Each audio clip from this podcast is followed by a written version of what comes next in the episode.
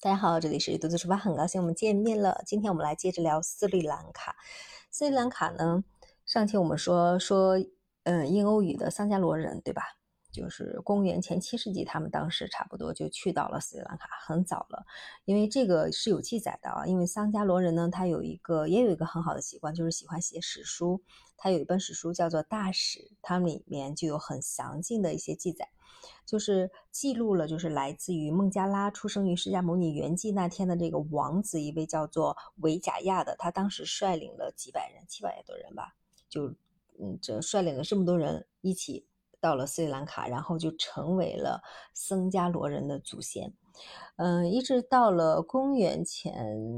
四世纪吧，就是有一个国王，他整个就建立了一套比较。有效的一些统治机制，他就把他的首都就迁到了阿努拉德普勒，然后整个的话，他这个名字，嗯，其实跟希腊语有一点点相似啊，都是意思都是城墙的那个意思啊，就他就标志着这个僧伽罗人他的整个建立了一个王国，就相当于是这样子的。哎呀，聊得好无聊呀。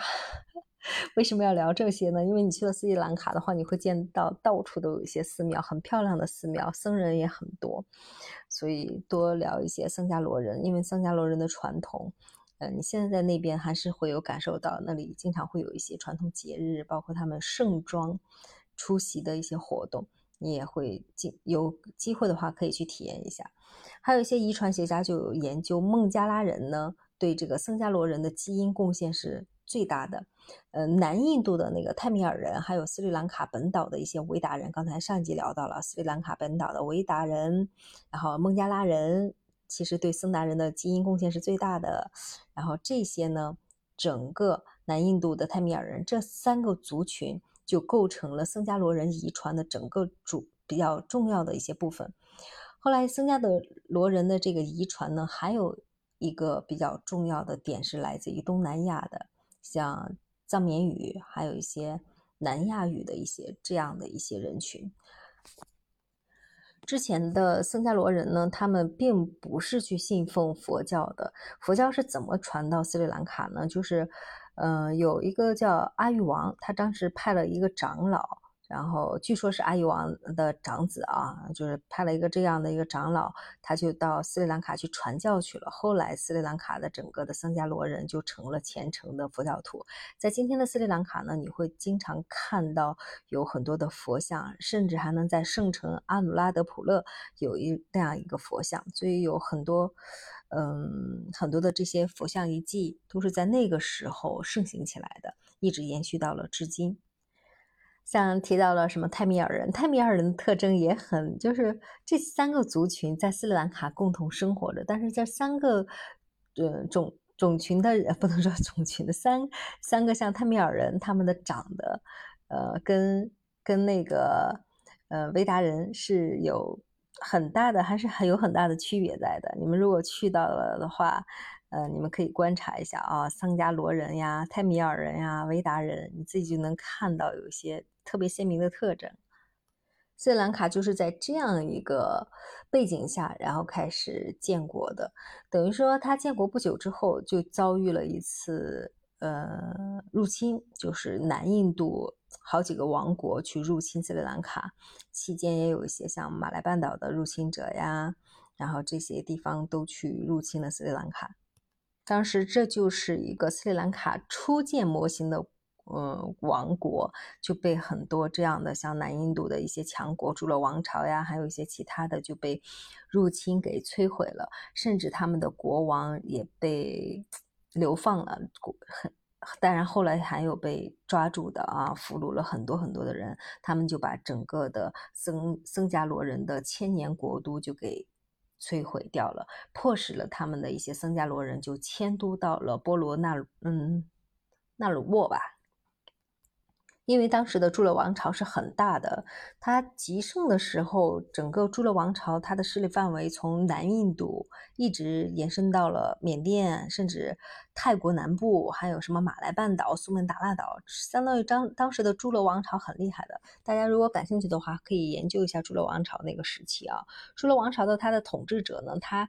他其实是信仰的是印度教，他。他那个族群的人是叫做泰米尔人。泰米尔人刚才我也说了，泰米尔人有一部分现在生活在，呃，嗯，斯里兰卡。泰米尔人呢，他又是另外一个分支了，这个我就不聊了，因为我也不太清楚啊。因为他是相当于印度河谷文明的整个的创造者，他们的起源，嗯，或者是在本土，也可以在，也有可能在西亚。至少呢，他们是比呃雅利安人更早去到印度的，所以这个泰米尔人当时。统治的这个朱罗王朝是很厉害的，势力范围扩张的非常快，因为他们的信仰不一样嘛。泰米尔人他们朱罗王朝他们主要是信仰的就印度教，所以他们占领了当时的斯里兰卡之后呢，他们的统治者就摧毁了很多的佛教遗迹，强迫他们的民众进行改教，就改改信那个印度教。后来的话，重新统一的斯里兰卡就就变得就。有点分裂，就是在那个时期，他刚开始全都是信奉佛教的，后来有一些人改信奉了印度教，哎呀，就对后来的斯里兰卡的影响还是挺大的。斯里兰卡后来，嗯，又重新啊统一了之后呢，有一度他们都没有什么僧侣，他们甚至还要从外面像缅甸啊这些地方。地方去请一些僧侣，然后去到斯里兰卡去重新去组建他们的一些佛教信仰。所以，这个战争是残酷的，它对无论是一个国家的，就是像一些文明更重要的精神性的文明摧残的，它是需要长时间的去重建的。呃，像一些建筑类的，当时很有名的一些佛教建筑，现在他们有一些遗骸还在存。就是放在那里，并不是说他们要怎么样，就是因为他有时候也没法修复，所以当然也就也是一个好事情吧。所以现在的游客如果去到斯里兰卡，会也会见到一些，呃，就是有比较历史痕迹的一些佛教遗遗址，也有一些新建筑的啊。这两个，呃，它背后都会有一些故事的，喜欢的可以去深入研究研究。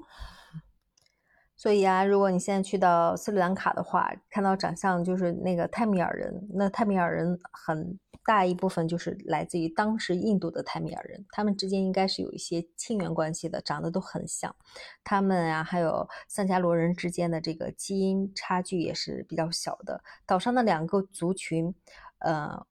现在生活的，他无论是在服饰上呀，还是住房习惯上，还有血缘上，他们的差距都很小。就是这个泰米尔人跟僧伽罗人之间，两者之间的整个基因的差异，呃，其实是小于呃维维达人的，所以泰也就是泰米尔人跟僧伽罗人的长相慢慢慢慢还趋同了，跟原住民维达人的差异比较大。这种局势一直到多会儿呢？就是差不多一二几几年的时候，当时又有一波泰米尔人的统治者，他们分的比较细，就是有一些人统泰米尔人是怎么去的，就是又是一些统治者，他们又去到斯里兰卡兰兰卡，他们就。又开始摧毁呀、掠夺呀，整个岛上的很多遗迹又被破坏了，又有很多的桑加罗人又为了躲避，就逃到了斯里兰卡各个地方南部、西部山区里面，所以斯里兰卡就分裂成了好几个国家。从那个时候开始，就进入了一个长时间的衰退，一直到什么时候？到了殖民者后来去。一直到了一五几几年，一五零五年吧，应该一五零五年，葡萄牙的一个探险家去到了斯里兰卡，你发现了吗？好几个国家都是葡萄牙先去，是吧？葡萄牙的呃探险家去到斯里兰卡的时候，呃就把这个消息 带回了葡萄牙，也后来就开始一五一七年的时候，葡萄牙人呢就在沿海的像科伦坡呀建立了一些堡垒，然后就开始进。对那个地方进行一些统治，甚至岛上的是康体王国呀，有断断续续的跟葡萄牙去打仗，然后逐渐就退回到了内陆的地方。这样的话，斯里兰卡的本土最后一个王朝基本上就是那种状态，康体王朝就是被葡萄牙人步步紧逼，最后退到了内陆的。如果你们去到斯里兰卡，还可以去看看斯里兰卡最古老的清真寺之一啊，像摩尔人建立的一些清真寺呀，大家也可以去看，那个建筑风格也是都比较漂亮的。嗯，斯里兰卡就像说的，像印度教、佛教，好多那个时期盛行的各种各样的那种建筑，有些还是有一些保存。它是一个可以说比较纠结又比较包容，备受摧残的这样一个国家，慢慢不断的去舔舐伤口，慢慢又存活下来的。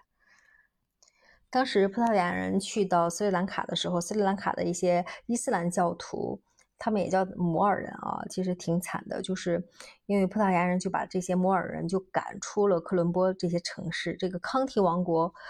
嗯，就把他们给接纳了过来。康康体王国刚才不是说了吗？他们就慢慢退退退，跟葡萄牙人打仗不行，他慢慢退到内地，他就把这些接纳了这些穆斯林。所以斯里兰卡的这个摩尔人呢，来源是比较复杂的，有一些是来自于中东的，有一些来自于南印度的，还有一些嗯，甚至马来半岛的。等于这个摩尔人的比重在斯里兰卡当中的人口其实占比不是很大，百分之九，但是它比较杂。就来源的都比较杂，大多数的摩尔人呢，他是讲那个泰米尔语的，呃，但生活习俗呢，但是他掺杂了像南印度呀、伊斯兰呀，还有阿拉伯呀这些的成分，他的生活习惯，呃，可能主要是因为改信了伊斯兰教，嗯，有关吧。这些泰米尔人的后代，他们的生活习俗这些方面是有些改变的。在葡萄牙牙人之后呢，后来又有荷兰人也去到了那里。他然后最初的康提王国呢，他们他们的国王啊就觉得荷兰人，哎，我们跟他要做盟友，他希望借助这个荷兰人的力量，然后把葡萄牙人赶走，啊，他所以他就同时为了这个平衡荷兰人的这个势力呀，他又引入了第另外一方就是法国的势力。总之呢，双方都是为了各自的这个利益。啊，貌貌合神离一般的，最终这个荷兰人就击败了葡萄牙人啊，但是，嗯，也给葡萄牙人就保留了一块很小很小的一个领地。拿破仑战争期间，当时为了就是防止这个荷兰人呀将斯里兰卡殖民地移交给法国，他就因为他当时就准备走了嘛，就他后来就。被英国人抢先了一步，他英国人夺取了斯里兰卡的整个荷兰殖民地之后呢，又通过两次的抗体战争，后来占领了斯里兰卡，一直到了一九几几年的时候，差不多斯里兰卡都是一直被英国掌控的。其实最早荷兰人当时是想把它交给法国的，荷兰人不是当时帮助呃康提国王打击退了葡萄牙人吗？所以，呃，拿破仑战争期间，当时是本来要给法国的，被英国人抢先了。啊，结果而且捡了个漏，然后斯里兰卡就从一九一九四八年一直就被英国掌控了。好了，因为时间的关系，我们这期节目就到这里了。下期我们接着聊斯里兰卡的前世今生。